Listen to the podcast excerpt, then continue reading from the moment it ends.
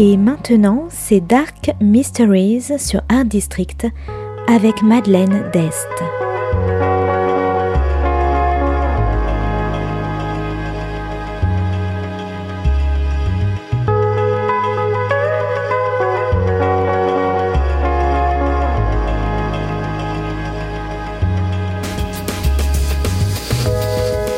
Welcome to Dark Mysteries, a book review show devoted to crime, mysteries, thrillers, and the dark side of human nature. I'm Madeline Diest. Join me as I talk about great books in the crime and mystery genres. Today's book is The Historian by Elizabeth Kostova, published in 2005 by Little Brown. Today is all about mysterious books, vampire legends, and history.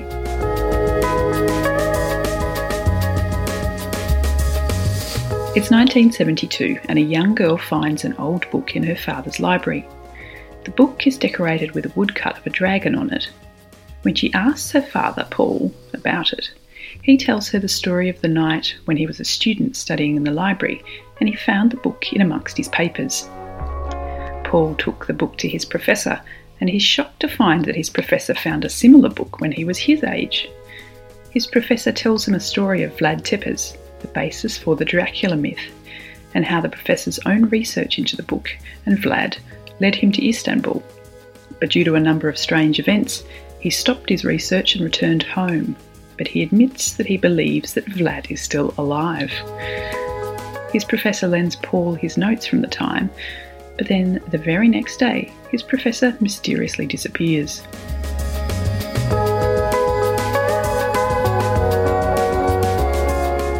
Paul is determined to find him, and when he goes back to the library, keen to learn all he can about Dracula, he meets a strange and fiercely intelligent young woman, Helen, who is coincidentally reading Bram Stoker's Dracula. And when they find they have many things in common, the two strike up an awkward friendship. But when a librarian bites Helen, the professor's strange story becomes all too real, and the two decide to follow in the professor's footsteps to Istanbul to solve the mystery of Vlad Tepes' tomb.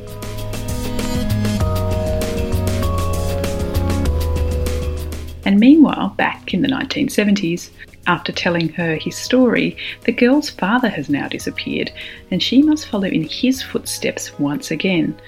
This time, will the mystery finally be solved?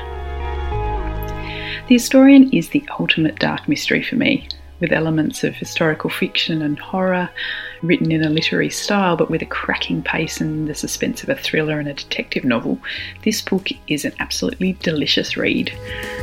Three timelines are woven together from the professor and Paul and the unnamed young daughter narrator, and their stories are all told through letters and oral accounts. And the chapters swiftly switch from one perspective to another, keeping the reader engaged and hungry for more, just like the characters.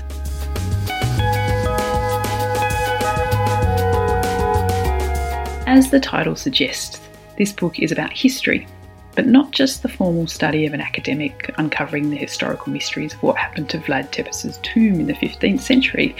This is also about the history of the Ottoman Empire and Eastern Europe in the 1950s. And also, it's the story of the narrator's own family. Through the letters, she finally learns about her own family history, which has been kept hidden from her until she begins this quest. The book is also about greed, possessiveness, and obsession. The lengths people will go to to find the book and protect its secrets. The writing is superb with all the descriptive details that I love.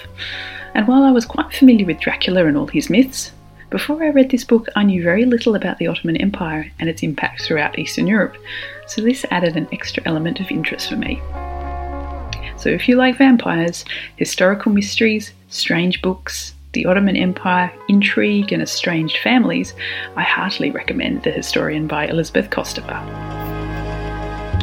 Thanks for listening to Dark Mysteries. If you have any feedback or want to say hello, you can contact me at Art District Radio by email at mde at artdistrict-radio.com. Or if you'd like to listen to past reviews, please go to artdistrictradio.com forward slash podcasts. And until next time, happy reading.